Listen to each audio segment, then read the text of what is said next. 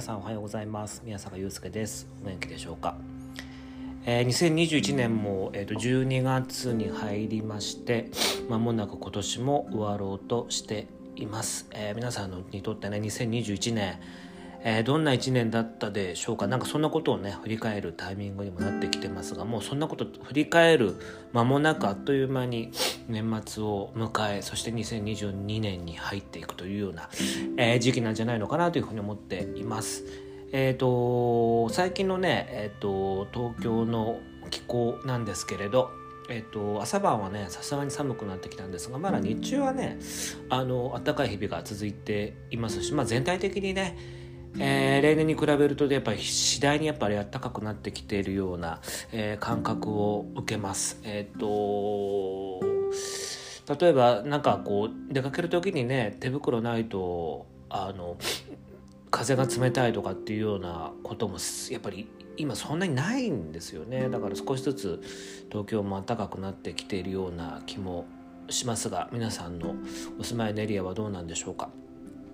最近のあの僕はですね、えーと、この間あの2年ぶりぐらいに、えーと、地元にちょっとつかの間ね戻ることがあって帰省したんですけれども、えーと、すごく久しぶりの帰省だったんですけれどあのやっぱりですねあの今まで1年に1回ぐらいその年末年始ねどっかのタイミングでえっ、ー、と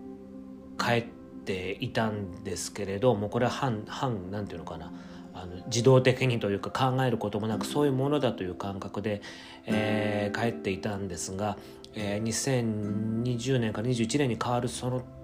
年末年始はねあの昨年のそのウイルス騒動の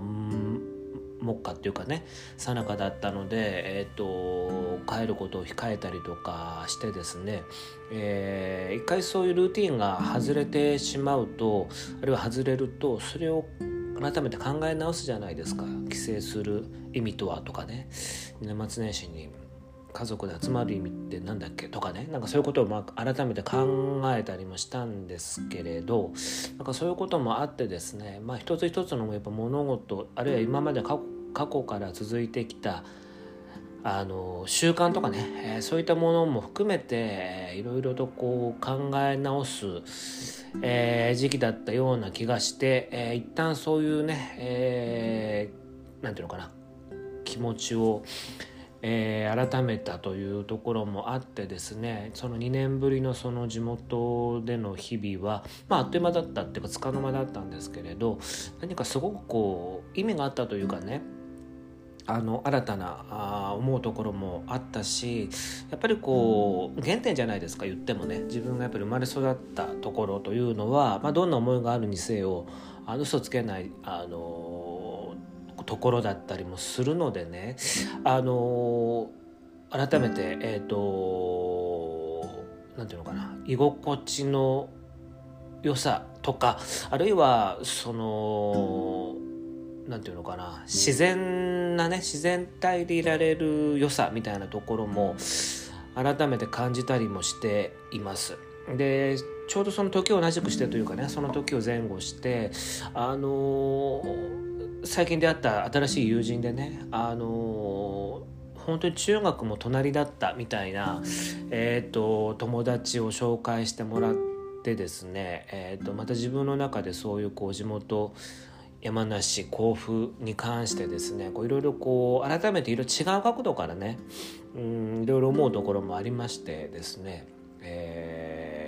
まあ、再評価というか再発見というか、えー、そんな感じをちょっとしています。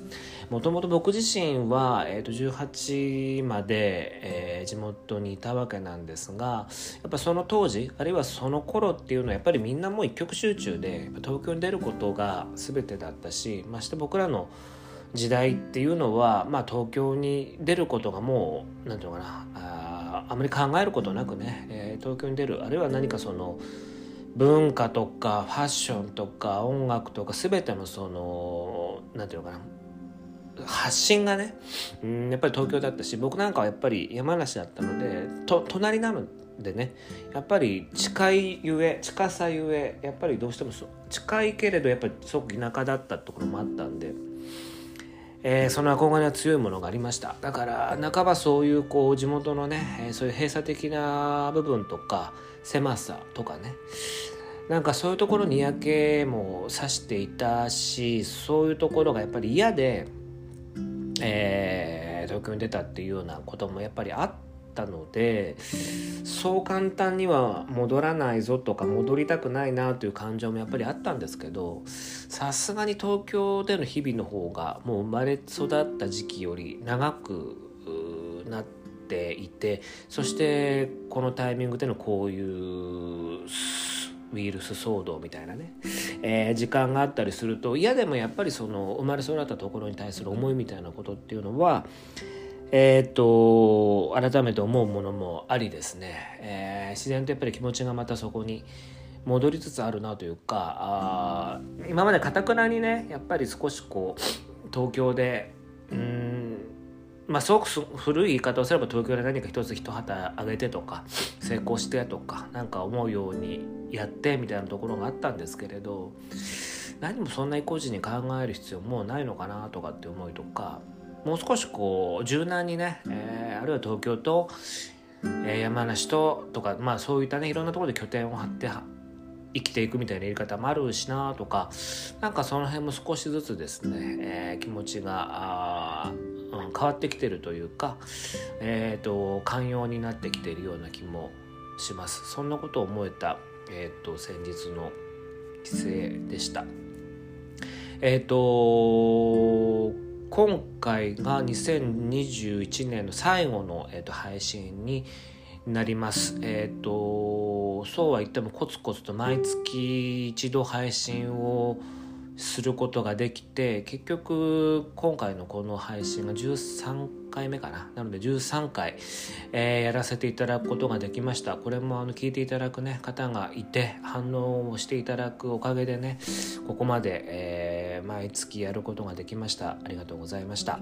えっ、ー、と今日もねまああの年末年始年末か2021年年末バージョンではあるんですけれどえっといつも通りかないつも通りやっていきたいなというふうに思っていますので最後までお聴きいただけると嬉しいです。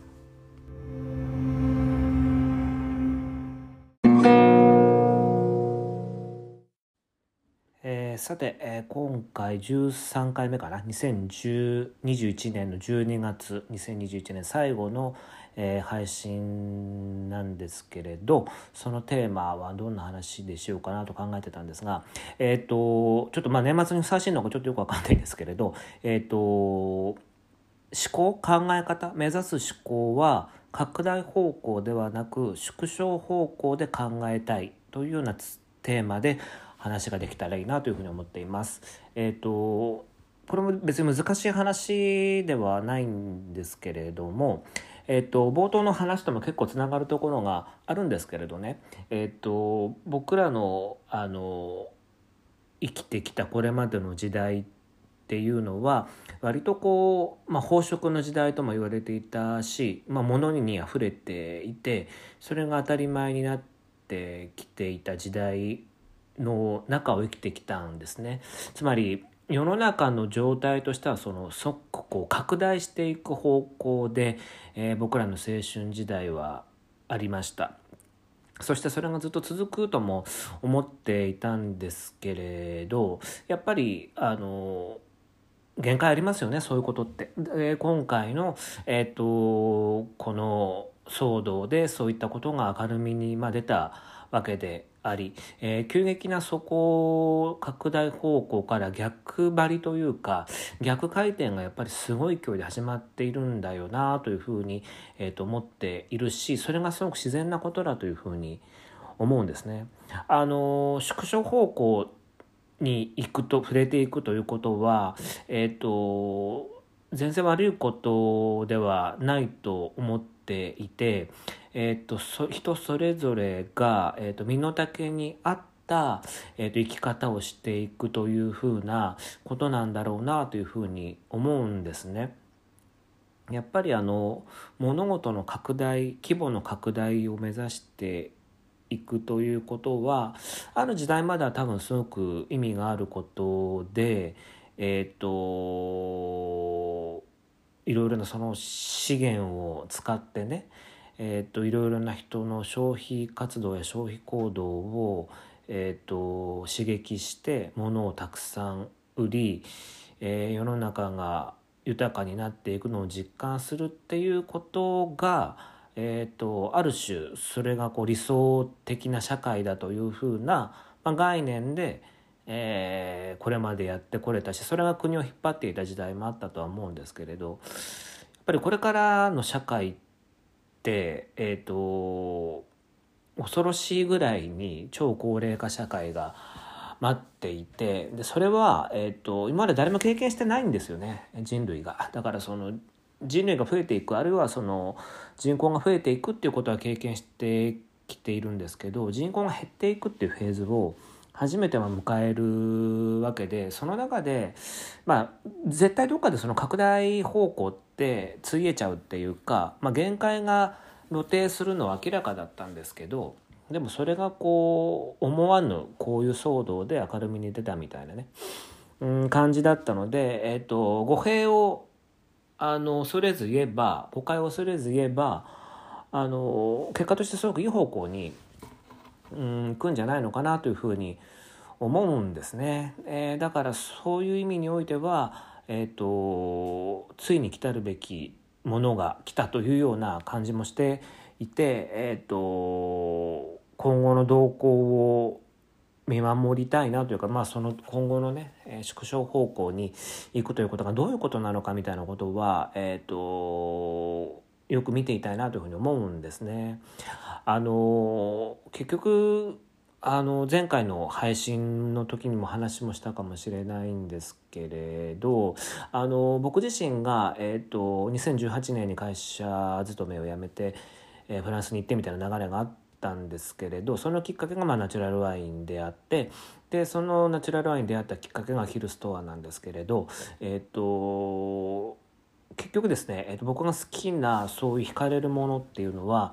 まあ、全てそのまあ例えばヒルストアみたいなお店は個人経営の店だしナチュラルワインっていうのはあの、まあ、作ってる現場を知ってる人は分かると思うんですけれど、まあ、そこもほとんど個人経営なんですね。あのまあ、クラシックなワインの作り手はあの一族で作ってるとかねあの先祖代々作ってるみたいな割とこう。コンサバな作り手もいるんですけれどナチュラルワインの作り手は結構、えー、脱サラしてやってますとかあ社会からドロップアウトしてやることなくてワイン作ってますとかそういう人が結構多かったんですね。だからやっぱり僕が自然にですね惹かれていたのはやっぱりそういうこうインディペンデントで、えっと拡大ではなくてね規模の拡大を目指すのではなくてやっぱりその縮小方向に考えている人たちの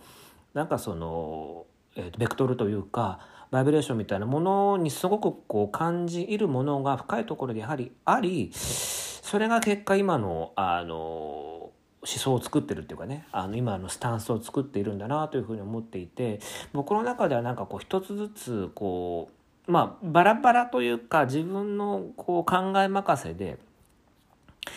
えー、感覚のまま生きてきたように思っていたんですけれど、えー、実は結局それってすごくこう根底にね、えー、流れるものは一貫してたんだというふうに、あの前回のね配信を聞いた知人からもそういうふうなことを言ってくださってねなんかああと思ったんですけれど、あのやっぱりそういうですね、えーと根底に流れる考え方みたいなところはあのあったんだなというふうに思っていて、えーと、一貫してないような生き方だというふうに僕自分自身はちょっと思ってたんですけどあの何かそういう一つのね、えー、軸の中で、えー、惹かれるものがありというようなまあその全て流れに任せて生きてきたんですけれど結果それがそういう部分でのあのうん一つの考え方のなんていうのかな方向性が合ってるなというふうに思って非常にこう自分の中では嬉しくなったというふうなったのかなというふうに思っています。でえっ、ー、と世の中的にですねえっ、と今後そういうそのインディペンデントな生き方っていうのはえっ、とさらに増えていくとは思うんですけれどその時にあのすごく大事にしなければいけないことがあのまあそれは自分自身にももちろん常に問いかけてることでもあるしあの自分が好きなねあの人たちの生き方を見ながらも学ばせて学ばせてもらっているのですがやっぱりそれはあのとにかく自分らしくあるっていうことなんですね。あのやっぱり誰かにおもれないあのおもれないというか誰かにその判断をうん委ねないっていうかやっぱ自分で決めていくっていうところが、えー、と一番大事だというふうに思っています。なんかそんなことを今年1年かけてね、えー、話してきたような気もするんですけれどやっぱりこの22 2021年の最後に至ってもそこの考えは変わることはやっぱりなくてですねえっ、ー、とやっぱり確固たる自分でいるっていうことが難しいけれどやっぱりそれがあるべき姿なのかなというふうに思っています。あのその僕が好きなお店えっ、ー、と飲食店なんかもそうですけれどね昔から続いてるお店とかあるいはさっき言ったようななさっき言ったようなアヒルストアとかもそうなんですけれどなんかそのどのお店というかね好きなお店あるいは昔から続いてるお店それから今好きなお店もやっぱりこう常にそのお客さんにあの委ねないというかやっぱり同じような視点というかねあの対等で、えー、関係性を築くというか人間対人間という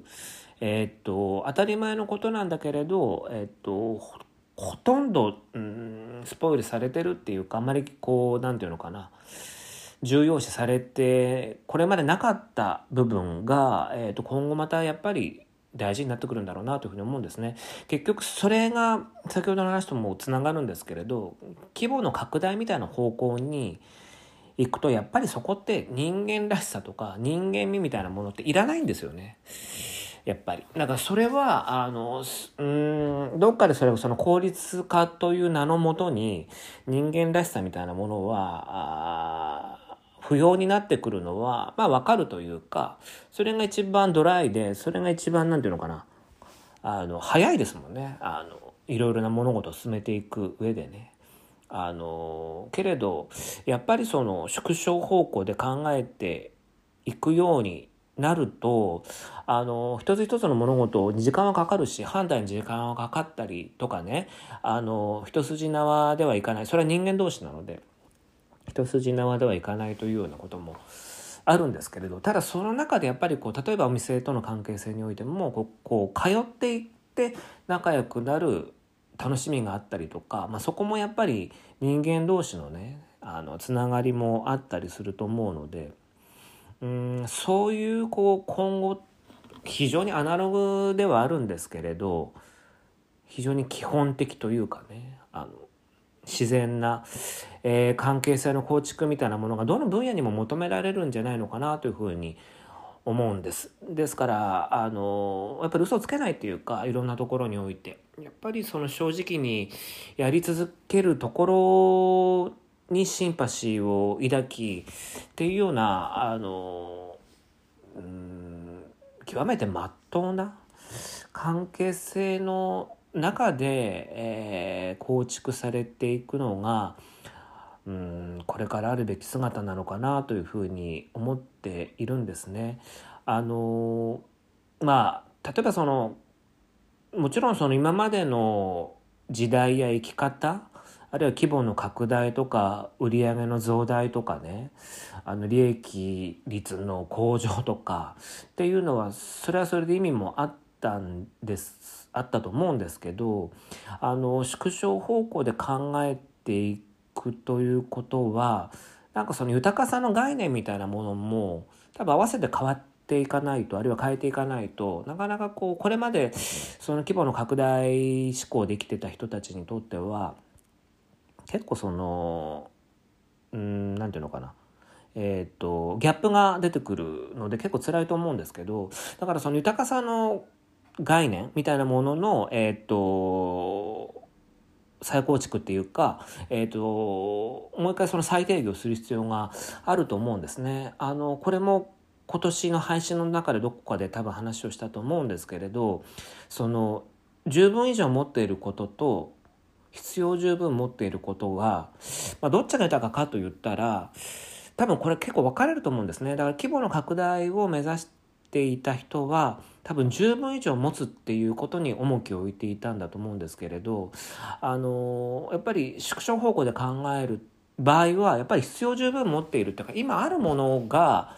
全てでありとかね今ある持ってるものが豊かだよねっていうふうに思えるところが結構その豊かさの概念が結構二個対立するっていうかその2者が結構こう重要なねあの豊かさの定義がやっぱり変わっていかないとなかなかその、うん、大きな方向性拡大なのか縮小なのかの大きな方向性はうんなかなかこう変わっていかないのかなというふうに思うんですね。で幸いながらその僕の周りのねあの友人とか仲がいい人とか友達とかっていうのは割とそのやっぱりそのもう豊かさの概念がに通ってたり同じ世界観だったりとかね、えー、する人ばかりだったりするのでなかなかそういうこう違う概念を持ってる人とあんまり僕自身今幸いなことで話すことがそんなにないので、えーとそこにこう悩むことはないんですけれどでも多分そういうところが大きなねあのギャップの原点なんじゃないのかなというふうに思います思うんですね。ですからあの2022年かな？来年以降もそういうこう流れが、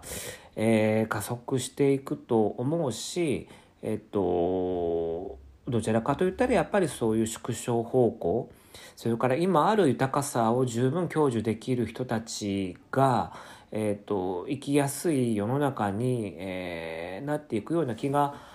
するんですけれど、まあ、一方でねその国自体はやっぱりこう形が変わっていくとは思うんですよね。あのその豊かになるとか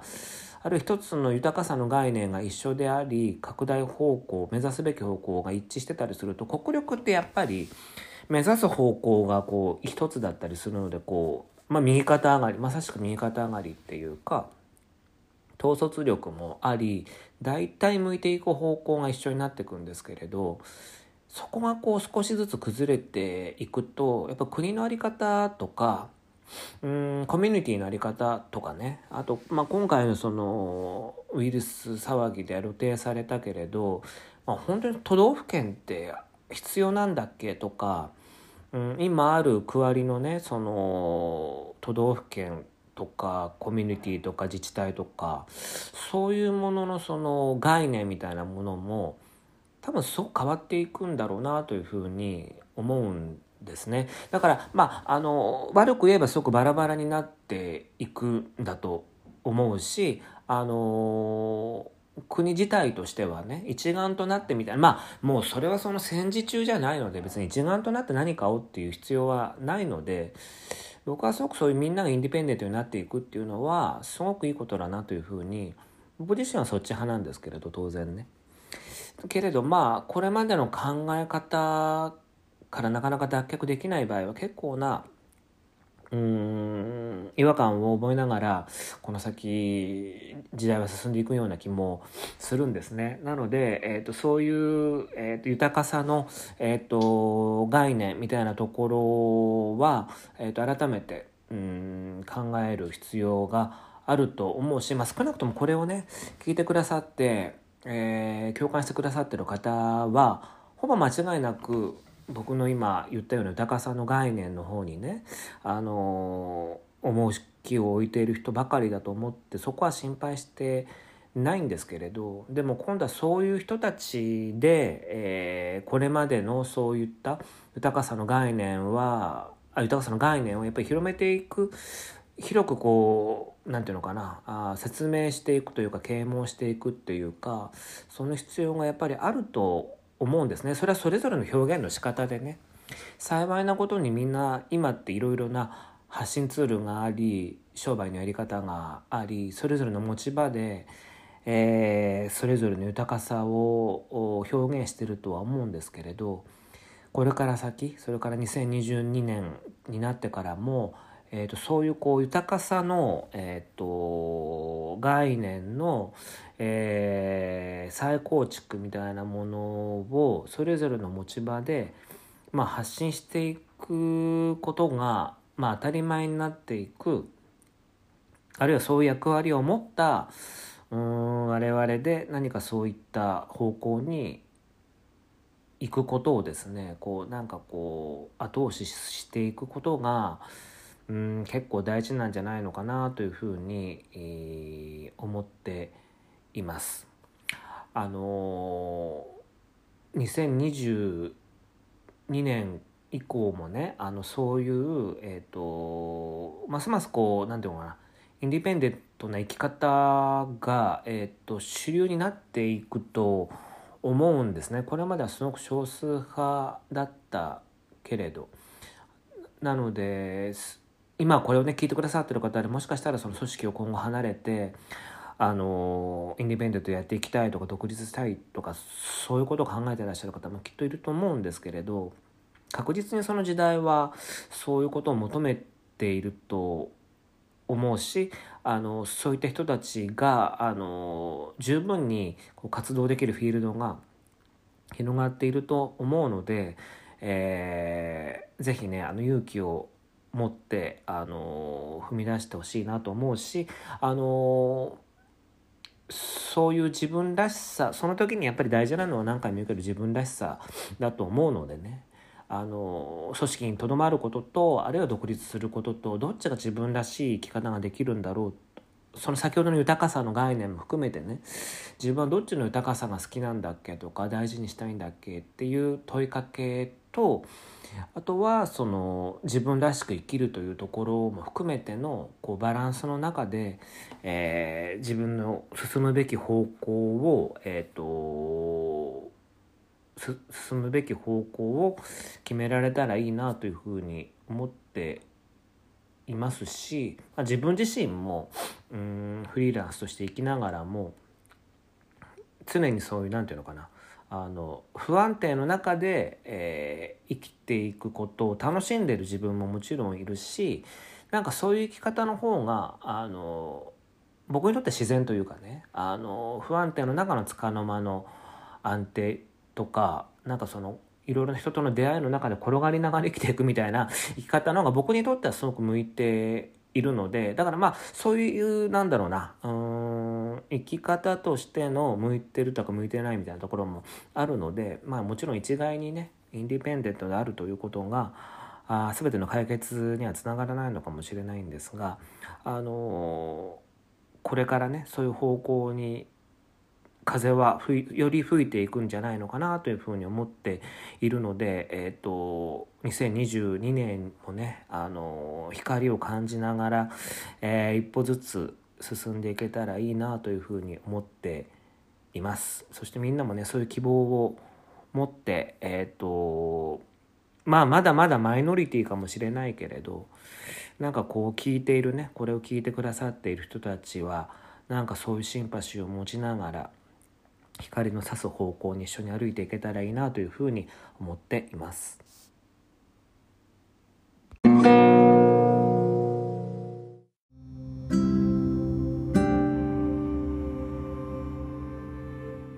はい、ということで今回は、えーと、拡大ではなく縮小についてというテーマでお話をさせていただきましたがいかがでしたでしょうか？えー、結果としてねなんか今年全体的に話したことのなんか総括みたいな内容にあのなってしまってますけれどもあのー、だしその今年の締めくくりにふさわしいテーマだったかどうかは少し疑問なんですけれどまああのいつも通りね何か考えるきっかけになれば嬉しいです。えっ、ー、と実は年明けにですね2022年年明けにですねジンをあの作ってみたい方に向けたあのワークショップを実はやってみようと思っています。えーと、自分の中の新しい展開でもありあの、まあ、今からワクワクしてるんですけれど、まあ、そういうことも含めて2022年あのどんな年になるのかいろいろなこう期待もしつついろいろとこう、あのー、考えています。え、ー、と、また追ってね、インスタグラムなどで告知ができればと思っていますので、えー、ぜひご興味ある方はチェックしていただければというふうに思います。えー、ということでね、えー、今年1年間本当に聞いていただいてありがとうございました。えっと、また来年もね、2022年も、えっと、少しずつというか、コツコツ、え、こういった情報発信ができればいいなというふうに思っています。え、今後ともよろしくお願いいたします。えー、ということでね、少し早いんですが、えー、聞いてくださってる方、良い年末年始をお迎えいただければと思います。えー、来年もお会いできたら嬉しいです。ごきげんよう。さよなら。